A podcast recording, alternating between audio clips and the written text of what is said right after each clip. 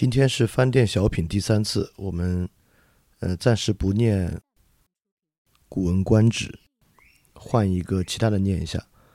我们今天念杨照的一首诗。有人问我公理和正义的问题。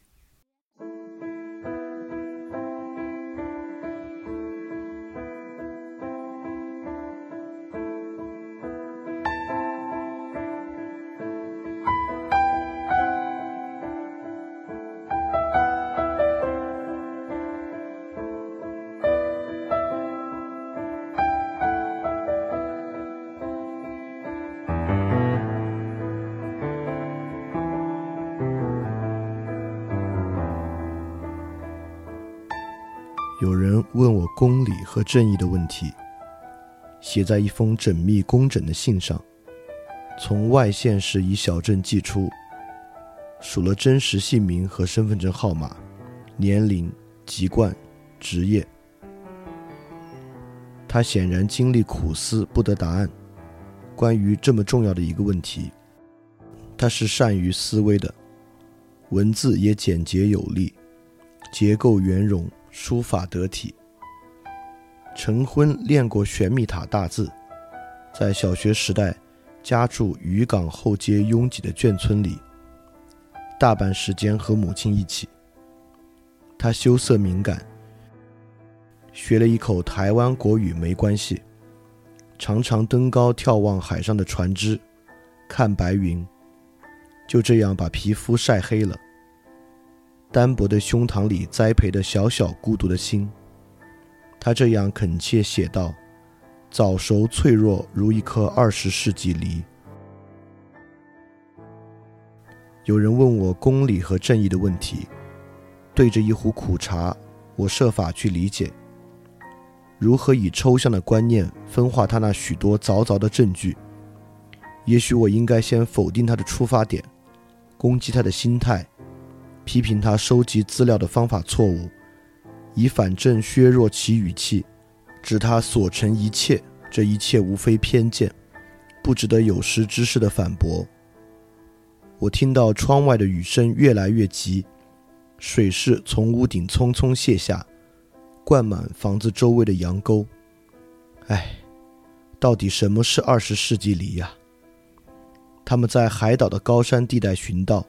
相当于华北平原的气候，肥沃丰隆的处女地，乃迂回引进一种乡愁未济的种子埋下，发芽，长高，开花结成这果，这名不见经传的水果，可怜悯的形状、色泽和气味，营养价值不明，除了维他命 C，甚至完全不象征什么。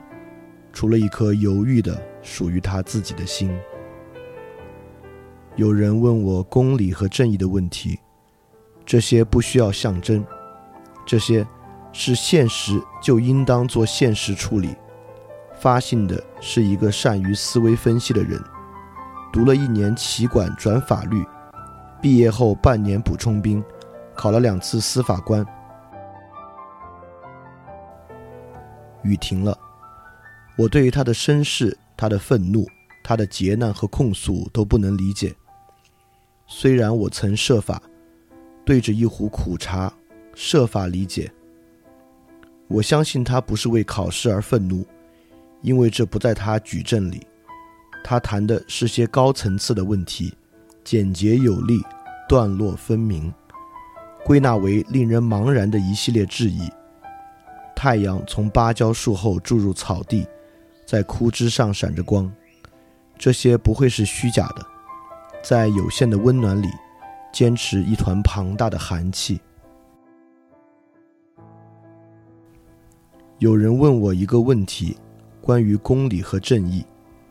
他是班上穿着最整齐的孩子，虽然母亲在城里帮佣洗衣。哦，母亲在他印象中总是白皙的微笑着，纵使脸上挂着泪。他双手永远是柔软的、干净的。灯下为他慢慢修铅笔。他说他不太记得了，是一个如热的夜，好像仿佛父亲在一场大吵闹后，似乎就这样走了。可能大概也许上了山，在高亢的华北气候里开垦，栽培一种新引进的水果。二十世纪里，秋风的夜晚，母亲教他唱日本童谣，《桃太郎远征魔鬼岛》，半睡半醒，看他剪刀针线把旧军服拆开，修改成一条夹裤，一件小棉袄。信纸上沾了两片水渍，想是他的泪，如墙角巨大的雨梅。我向外望，天地也哭过。为一个重要的、超越季节和方向的问题，哭过，赋以虚假的阳光掩饰窘态。